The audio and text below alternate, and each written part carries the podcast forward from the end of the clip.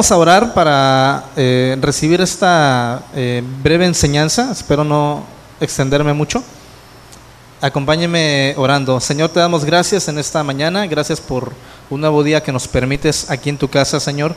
Gracias por la vida. Gracias por eh, la salud que nos das. Permite, Señor, que hoy podamos ah, aprender algo nuevo, Señor, que podamos también ah, escuchar tu palabra, atesorar en nuestro corazón y que podamos también ser luz, Padre, en medio de, esta ciudad.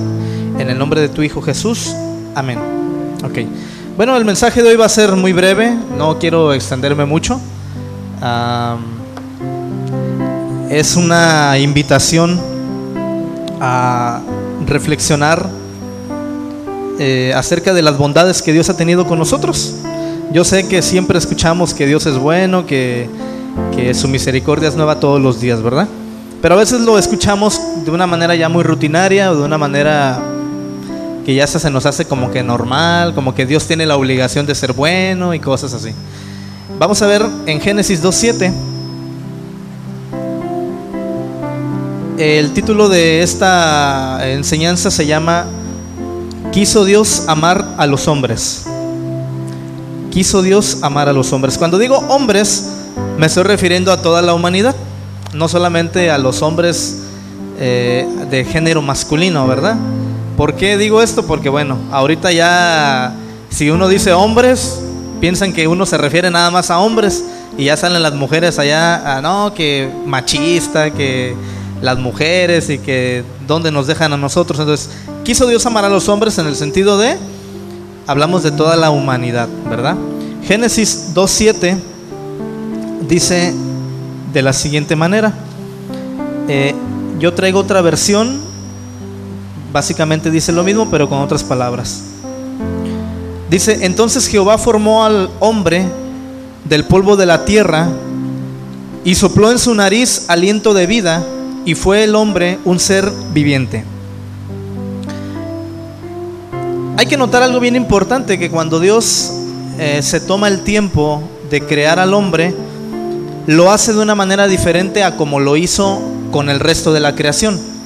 Si leemos toda la historia de Génesis, nos damos cuenta que los planetas, el sol, la luna, la luz, los animales y las plantas fueron creados a través de la palabra de Dios. Es decir, Dios no llevó a cabo ninguna otra, ninguna otra acción más que solamente hablar. Cuando Dios habló, todas las cosas fueron creadas. Pero con el hombre hizo algo diferente aquí marca una distinción muy importante. Dice que Dios tomó polvo de la tierra y sopló en su nariz aliento de vida y entonces el hombre vino a ser un ser viviente. A los animales Dios no le sopló aliento, a ninguna planta, incluso a ningún ángel. En la Biblia no se dice que Dios, a pesar de que hizo ángeles, arcángeles, serafines y todas las criaturas eh, de belleza inigualable, a ninguno de ellos, con ninguno de ellos Dios se tomó el tiempo de formar con sus propias manos como lo hizo con el hombre.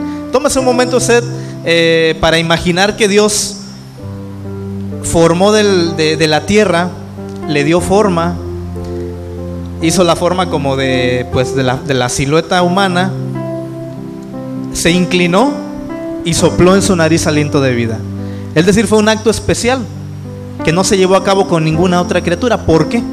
¿Por qué Dios quiso hacer esto con el hombre y no con las criaturas angelicales? ¿Por qué no lo hizo con los otros animales? Esto a mí me dice que Dios quiso y ama al hombre de una manera especial por el resto de otras criaturas. Si tú hoy estás aquí, es porque Dios te ama de una manera especial. Dios te quiso amar a ti, te quiso elegir a ti por encima del ángel Gabriel, del arcángel Miguel y de todas otras criaturas, Dios puso algo especial, no sabemos qué, pero Dios quiso derramar su amor en el hombre de una manera especial como en ninguna otra criatura. Eso es motivo para darle gracias al Señor, para tomar este tiempo ahorita que estamos ya en los últimos días del año y reflexionar y hacer un análisis y decir, bueno, ¿qué, puso Dios en mí para que Dios me haya elegido desde antes de la fundación del mundo, ¿verdad? Hubo un tiempo, si es que se le puede llamar así, cuando no había nada. absolutamente no había ni tiempo ni espacio. En este tiempo, si es que se le puede llamar así, solamente estaba Dios solo, habitando en esta unidad perfecta entre Padre, Hijo y Espíritu Santo. Trata de imaginarse usted ahora en ese momento cómo es que era aquel momento en el que no existía nada, en el que solamente estaba Dios. Yo me imagino así como un lugar cubierto de luz, blanco, infinito, porque lo único que existía era Dios. Dios el Padre, Dios el Hijo y Dios el Espíritu Santo habitando en perfecta armonía y siendo autosuficientes en sí mismos. No necesitaban de adoración, no necesitaban la compañía de ángeles, no necesitaban alguien que les estuviera sirviendo, simplemente Dios estaba ahí en ese momento solo. Y en algún momento a Dios se le ocurrió, tuvo la idea, tuvo el plan y el propósito de crear hombres, de crear ángeles y de crear todo un universo. ¿En qué momento? Bueno, la Biblia no nos dice, simplemente se nos dice que Dios en algún momento comenzó a crear todas las cosas que hoy podemos ver. De un momento a otro comenzó con la creación de la tierra, eh, la luna, las estrellas, las plantas, los animales y al final dejó al hombre. El hombre, dice la palabra de Dios, es la corona de la creación de todo lo que él hizo. El Salmo 8.3 al 5, el salmista David lo dice de la siguiente manera. Eso es para que vea que realmente Dios puso algo especial en el hombre que no hay en ninguna otra criatura. Ahora, esto no significa, o no lo decimos para creernos más que los demás, ¿verdad? Sino todo lo contrario, para darle gracias a Dios por el lugar en el que nos puso. El salmista dice sí, Salmo 8, 3 al 5, cuando contemplo el cielo, obra de tus dedos, y la luna y las estrellas que has creado, me pregunto, ¿qué es el ser humano para que en él pienses? ¿Qué es la humanidad para que la tomes en cuenta? Hiciste al hombre poco menor que los ángeles y lo colmaste de gloria y de honra. Aquí el salmista está haciendo una reflexión y dice, cuando volteo a ver el cielo, la magnificencia de todo lo has creado, los montes, los valles, el sol, eh, cuando usted yo creo ha tenido la oportunidad de viajar a un lugar lejos de la ciudad y contempla el cielo en la noche, seguramente lo ve muy diferente a como lo ve aquí en la ciudad. El cielo en el campo o en una playa retirada se ve diferente. El cielo se ve lleno de estrellas. Es un espectáculo muy bonito. Ese cielo que vio David en aquel entonces era mucho más hermoso que el que vemos hoy, porque hoy la luz de la ciudad y todas esas cosas no los permite ver. Pero el salmista contemplaba todos los días un cielo lleno de estrellas, seguramente veía las galaxias, las constelaciones, y él reflexionaba y decía, ¿quién es el hombre para que de él te acuerdes? O sea, ¿qué somos nosotros para que tengas un poquito de consideración y nos visites? ¿Se ha hecho usted esa pregunta a veces? cuando está dormido, cuando se va a, acostar y dice, Señor, ¿por qué eres tan bueno conmigo? ¿Por qué otros mueren y a mí me has mantenido con vida? Porque a mí me has mantenido en salud. Siendo que soy tan rebelde, siendo que te conozco y aún así te desobedezco, siendo que te fallo, siendo que he pecado contra ti y aún así Dios sigue manteniendo su fidelidad. ¿Por qué? Porque quiso Dios amar a los hombres. Nosotros no nos vamos a poner a debatir eh, por qué ama al hombre y por qué a otros no. Simplemente no lo podemos entender, pero lo debemos de aceptar y reconocer. Y que eso nos lleve a nosotros a rendirnos todos los días en adoración, como hoy estamos aquí reunidos, ¿verdad? El motivo de nuestra reunión, aparte de venir a cantar cantos, de reunirnos para ver a los hermanos, es precisamente la gratitud. Agradecerle al Señor que nos permite y que somos objetos de su amor. Entonces, Él se ha complacido en amarnos todos los días. Y yo les pregunto, eh, ¿no es este hoy un momento para decir, Señor, ¿por qué me amas? ¿Cuántos han conocido aquí al Señor desde casi toda su vida? Desde que son chiquitos allá dos. Los demás lo conocieron, me imagino, ya con algunos años, ¿verdad? Y si hacen una comparación entre su vida antes de Cristo y su vida después de Cristo, pues seguramente que va a haber una muy grande diferencia. Entonces, le podríamos nosotros decir al Señor, ¿por qué has querido que yo te conozca cuando yo nunca quise conocer de ti? La mayoría, aquí en algún momento, cuando éramos blasfemos, muchos, yo conozco a muchos hombres y mujeres que cuando no conocían de Dios decían, yo jamás me voy a meter en una iglesia cristiana y nunca voy a reconocer o adorar al Dios que tú adoras. Muchos así dicen, o decían, ¿verdad? Más bien decían, porque aquí ya todos hemos sido salvos. Pero muchos decían, tu Dios, y le agregaban muchas palabras malas, ¿verdad? Y yo me imagino que Dios en el cielo se reía, porque Dios dice que Dios se ríe de los insensatos. Yo me imagino que Dios se reía y decía, ahorita te burlas de mí, pero después tengo un plan maravilloso para tu vida y después vas a venir a, mis pies y vas a venir a adorarme y vas a venir a reconocerme y vas a decir que yo soy el Señor de los cielos y de tu vida. Amén. Así que todos los que hoy en día allá afuera dicen que nunca van a venir a adorar al Señor, quiso Dios amar a los hombres y muchos de ellos van a venir a los pies del Señor y sé que un día, seguramente en la presencia del Señor, Él nos los va a recordar y vamos a, decir, bueno, en otro tiempo nosotros éramos enemigos del Señor, ¿verdad? Y ahora estamos reunidos en su mesa. Ya se acerca la fecha que le llaman Navidad o donde se conmemora el nacimiento del Señor, Y es la fecha en la que todos, cristianos y no cristianos, pues se se reúnen para celebrar eh, a su manera algo que no conocen o algo de lo cual no tienen conciencia.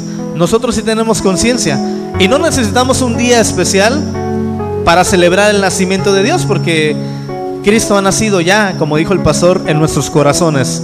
Y todos los días Cristo nace en nuestras vidas. Todos los días Él ilumina nuestros corazones, ilumina nuestros caminos y eso es motivo suficiente, aunque estemos en enfermedad, aunque estemos en tribulación, aunque estemos en medio de cualquier adversidad, Dios nos ama a pesar de cualquier problema que nosotros podamos o vayamos a enfrentar. Amén. En el principio cuando Adán fue creado, a Dios se le a Adán, perdón, se le permitió elegir entre el bien y el mal. Amén. Dios le dijo, ok, mira, te puse en un huerto bonito, eh, el clima perfecto, todo lo que quieras, piedras preciosas. Solamente no vayas a tomar del árbol del bien y del, conocimiento del bien y del mal, porque ese día vas a morir. Adán tuvo la elección. Muchos de aquí a lo mejor hemos llegado a pensar, ah, tan fácil que era no, el, no extender la mano. Tan fácil que hubiera sido haberle hecho caso al Señor. Pero seguramente nosotros hubiéramos hecho lo mismo, ¿verdad? Entonces, cuando Adán cayó, la caída de Adán fue incluso peor que la caída de Satanás. Cuando Satanás cayó en el cielo, él se enorgulleció y dice la Biblia que arrastró a la tercera parte de los ángeles del cielo se llevó al 30%. O sea que si había 100, se llevó 30. Obviamente no había 100, había más. Si había 100 millones de ángeles, él se llevó 30. 30 millones se fueron con él, con la mentira. Pero cuando Adán cayó, no se llevó al 30% de la humanidad. Él se llevó a todos. Por eso la caída de Adán fue peor. Imagínense por un momento. Dios hubiera podido decir, Lucifer se llevó el 30%, bueno, pues me queda el 70%, este, pues voy a, a dar mi vida por ellos, voy a salvarlos, porque solamente se fue el 30%, todavía los puedo rescatar, pero no lo hizo. Cuando Satanás cayó, Dios ejecutó una sentencia inmediata y definitiva, lo expulsó del cielo, no le dio chance, no lo vistió con túnicas como con Adán. Cuando Adán cayó, Dios dictó la sentencia, pero no la ejecutó en ese momento, sino que le dio tiempo al hombre y le dio muchos siglos de vida todavía. Es decir, Adán, ¿por qué has hecho esto? ¿Por qué obedeciste la voz de tu mujer? Maldita será la tierra por tu causa. Y de ahí todos los hombres iban a arrastrar esa maldición. Todos, absolutamente todos. no el 30%, no el 40%, no el 50%, no el 90%, sino el 100% de todos los hombres. Gracias al pecado de Adán se introdujo el pecado no solamente en el mundo, sino en todo el universo. Cuando Satanás cayó, el pecado no se introdujo en todo el universo. La Biblia no dice eso. Solamente fue cuando Adán pecó. Por eso la caída de, Adán fue mucho peor que la caída de Satanás. Y a pesar de todo eso, quiso Dios salvar a los hombres. A pesar de que la caída del hombre fue mucho peor que la caída de Satanás. ¿Por qué quiso Dios salvar a los hombres si la caída de los hombres fue peor? ¿Por qué Dios quiso mostrar su amor en ti? Si la rebeldía del corazón del hombre es mucho peor que la rebeldía de Satanás. Porque le voy a decir una cosa, Satanás y los demonios se sujetan ante el nombre de Jesús. Ellos hacen lo que Dios les dice, pero el hombre no. El hombre es más rebelde, el hombre es más duro, el hombre es más necio. ¿Por qué Dios quiso salvarnos? ¿Por qué Dios quiere tener misericordia de nosotros? Cuando Adán fue expulsado del paraíso, Dios todavía se tomó la molestia de vestirlo con ropas de animales. Dios lo pudo haber mandado así, desnudo, y arréglatelas como puedas. Es lo mismo que hace con nosotros. Cuando pecamos contra Dios, Dios en ese momento nos puede quitar la vida puede quitarnos todo lo que, lo que hemos conseguido. Nos puede quitar la salud, la familia, el trabajo, absolutamente todo, incluso la razón, y puede dejarnos como personas dementes, pero Dios no lo ha hecho. ¿Por qué?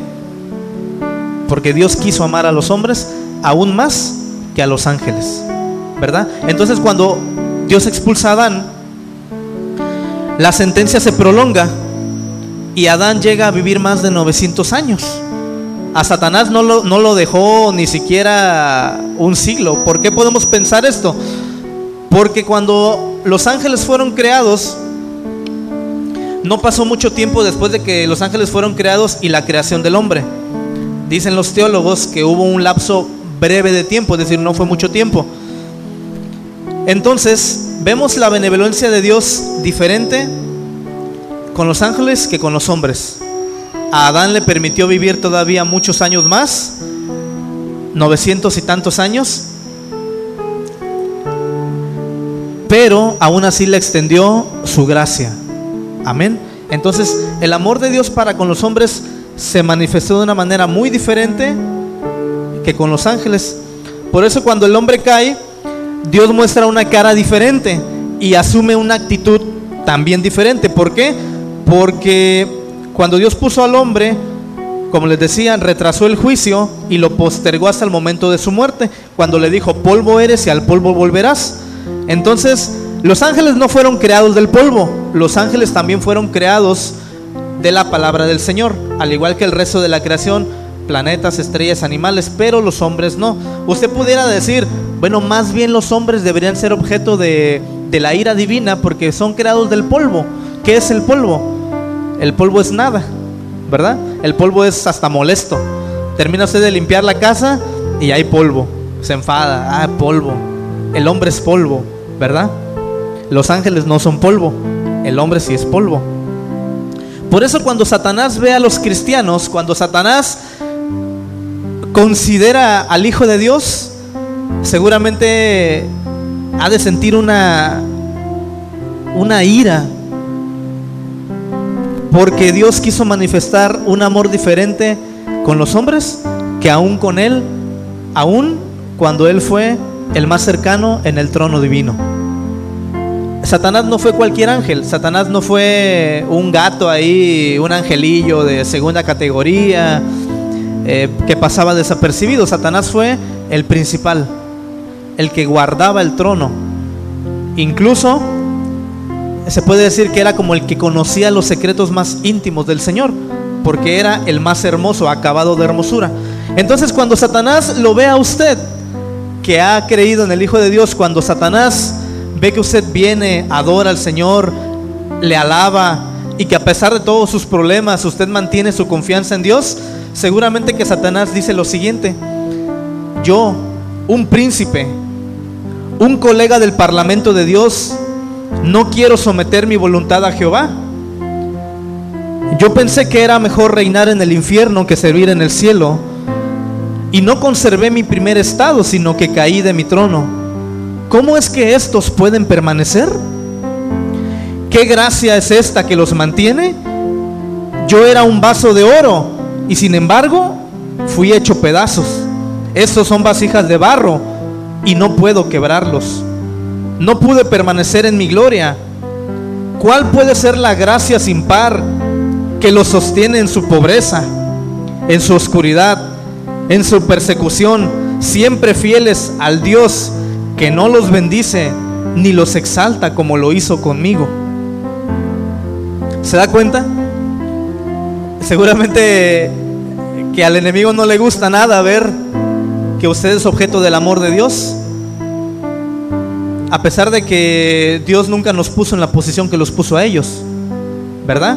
Y a pesar de todo eso, imagínese, Dios nos ha prometido después de esa vida coronas y a ellos nunca se las prometió. Entonces el hombre es objeto de amor, de especial interés por parte del Señor. Que hoy sea un buen día para meditar en que si hoy tú mueres, los amorosos brazos del Señor te tomarán y te cuidarán, te guiarán hasta su presencia, porque te amó más que a cualquier ángel creado jamás. Este amor fue el mismo que se manifestó con aquel ladrón junto a la cruz, cuando le dijo, acuérdate de mí, Señor, cuando vengas en tu reino. Ese ladrón junto a la cruz seguramente ha hecho más, más cosas denigrables que todas las que tú has hecho hasta el día de hoy. Y sin embargo, Cristo no le dijo, no, te vas al infierno. No le dijo eso. Dios no lo condenó, Cristo no le dijo, pues mira, toda la vida te la llevas haciendo maldades y ahora sí, al último te quieres venir a arrepentir. Dios no hizo eso. Cristo le dijo, hoy estarás conmigo en el paraíso. Amén. Si Cristo perdonó al ladrón junto a la cruz, ¿cuánto no más habrá de perdonarnos hoy que estamos aquí reunidos y que podemos y tenemos la oportunidad de reconocer que aunque nos hemos equivocado, Dios nos ama y ha mantenido su amor para con nosotros, porque Él ha sido fiel y seguirá siendo fiel. Amén. En Hebreos 2.6, 2.16, perdón, Pablo, quien se dice que es el autor del libro de Hebreos, dice así, ciertamente no socorrió a los ángeles, sino, sino que socorrió a la descendencia de Abraham. Escucha algo, Dios tiene el derecho de no ayudarte. Dios tiene el derecho de no bendecirte. Y tiene el derecho de no salvarte también. Y de quitarte todo lo que tienes, así como lo hizo con Job. ¿Quién fue el que le quitó todo a Job? Fue Dios.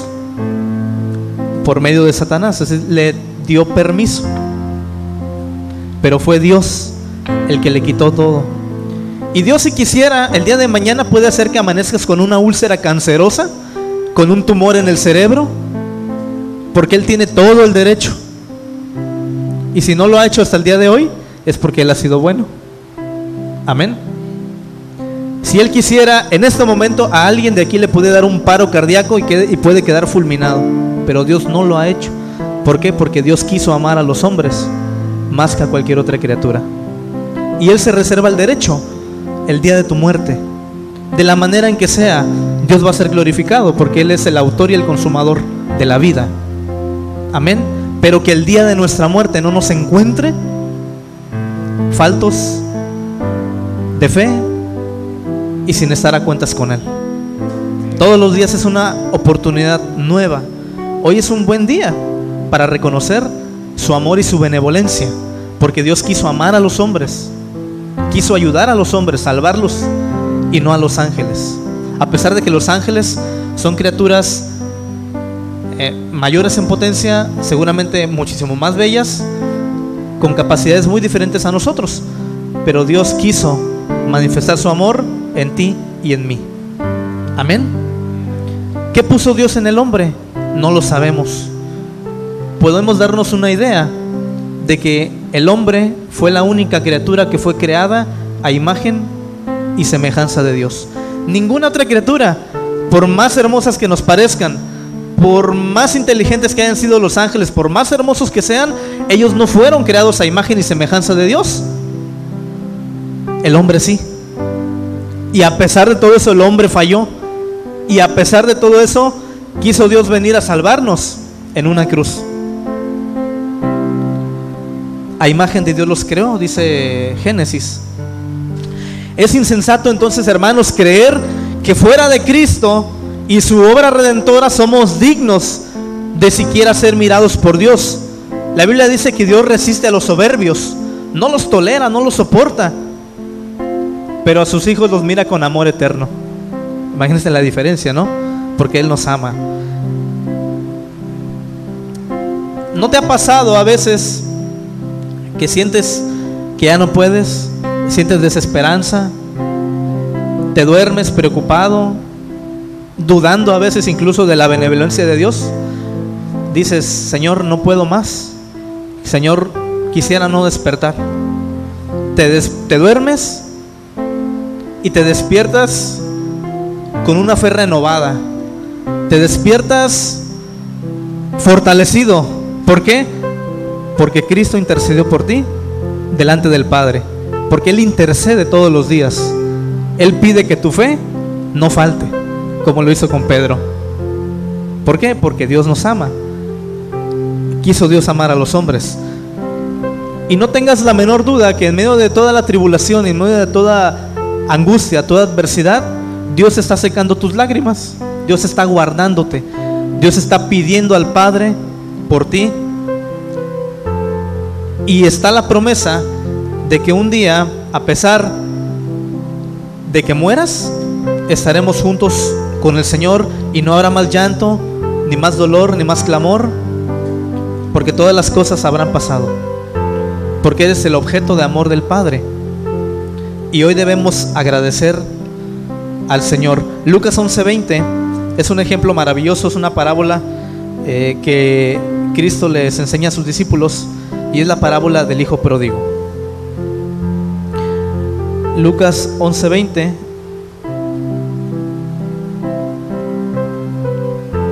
Bueno, creo que ahí el, el versículo lo di mal.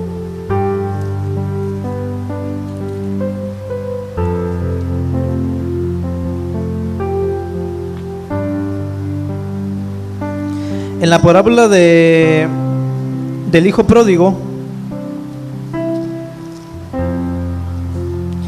conocemos que hubo un hombre, perdón, Lucas 15, ¿verdad? Ok, Lucas 15. 15, 11. No sé de dónde puse ese verso. Dice así, Jesús dijo también, un hombre tenía dos hijos, el menor de ellos le dijo a su padre, Padre, dame la parte de los bienes que me corresponde. Entonces el padre le repartió los bienes.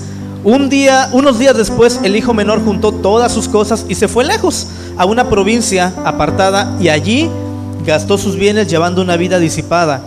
Cuando ya lo había malgastado todo, sobrevino una gran hambruna en aquella provincia y comenzó a pasar necesidad. Se acercó entonces a uno de los ciudadanos de aquella tierra, quien lo mandó a sus campos para cuidar cerdos. Y aunque deseaba llenarse el estómago con las algarrobas que comían los cerdos, nadie se las daba. Finalmente recapacitó y dijo, ¿cuántos jornaleros en la casa de mi padre tienen pan en abundancia y yo aquí me estoy muriendo de hambre? Pero voy a levantarme e iré con mi padre y le diré, Padre, he pecado contra el cielo y contra ti y no soy digno ya de ser llamado tu hijo, hazme como a uno de tus jornaleros. Y así se levantó y regresó con su padre. Todavía estaba lejos cuando su padre lo vio y tuvo compasión de él. Corrió entonces, se echó sobre su cuello y lo besó. Y el hijo le dijo, Padre, he pecado contra el cielo y contra ti y no soy digno ya de ser llamado tu hijo. Pero el padre le dijo a sus siervos, traigan la mejor ropa y vístanlo. Pónganle también un anillo en su mano y calzado en sus pies. O sea que iba descalzo. Vayan luego a buscar el becerro gordo y mátenlo y comamos y hagamos fiesta, porque este hijo mío estaba muerto y ha revivido, se había perdido y lo hemos hallado. Y comenzaron a regocijarse.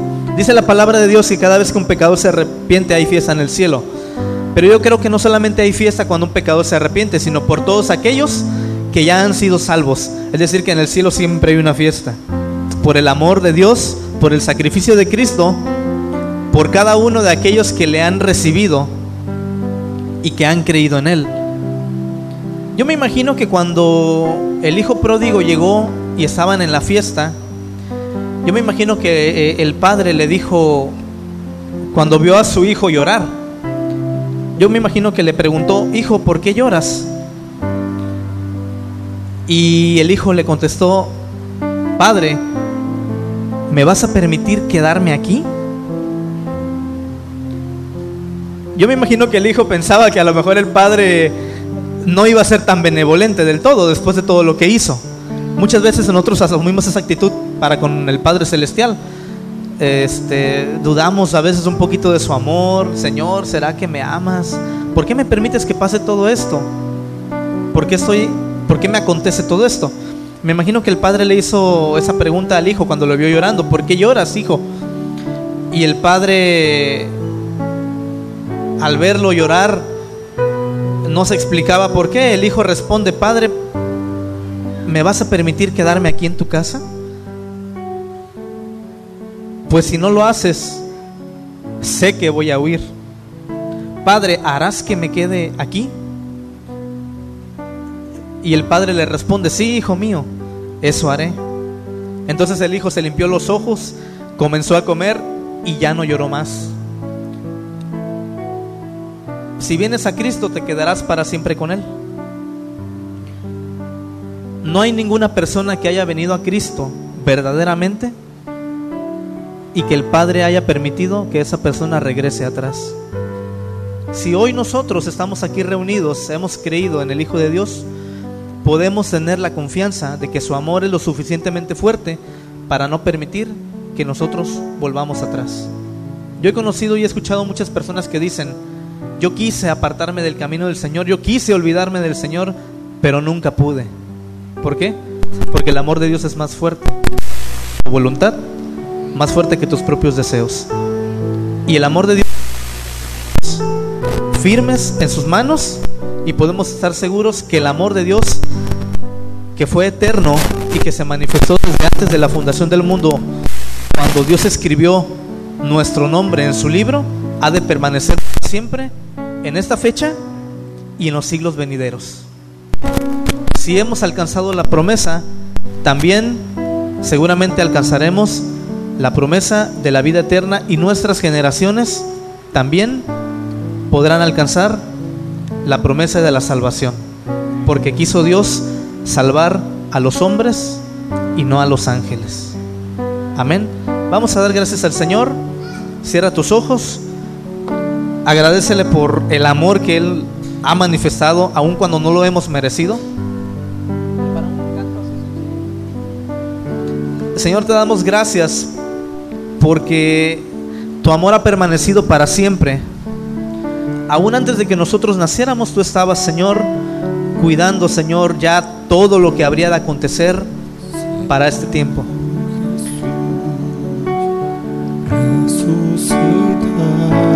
Gracias Señor por ese amor que nos has manifestado a través de tu Hijo Jesucristo. Señor Jesús.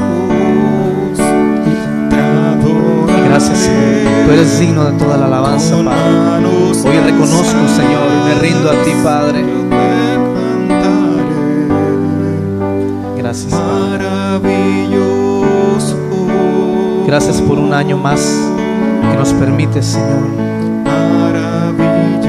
Gracias porque tú has cuidado de nosotros, nos has mantenido, Señor, nos has alimentado.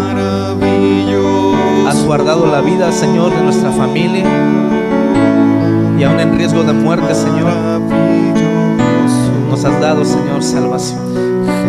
Jesús, maravilloso. Te bendecimos y te adoramos. Permítenos, Señor, según tu voluntad, vivir, Padre, muchos años más para contar de tus maravillas, Señor, de tu gloria.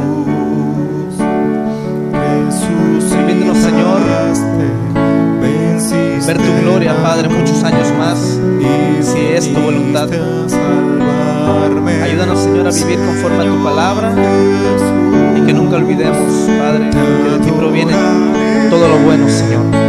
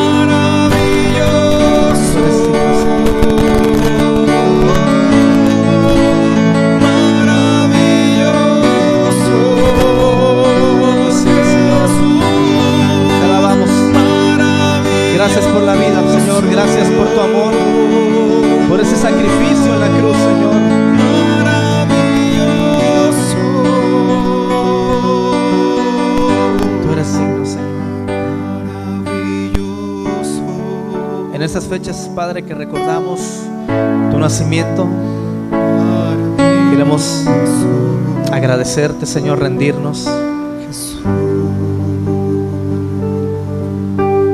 Queremos glorificar, Señor, tu nombre. En el nombre de tu Hijo Jesús. Guárdanos, Señor. Guarda nuestras vidas, Señor. Aumenta nuestra fe. Ayúdanos a vivir, Señor, llenos de amor, Padre, por ti. Dando honor a tu nombre, Señor. Y conduciendo nuestra vida, Señor, como a ti te agrada. En el nombre de Jesús. Muchas gracias, Señor. Amén. Amén. ¿Puede darle un aplauso al Señor? Y estamos ah, despedidos.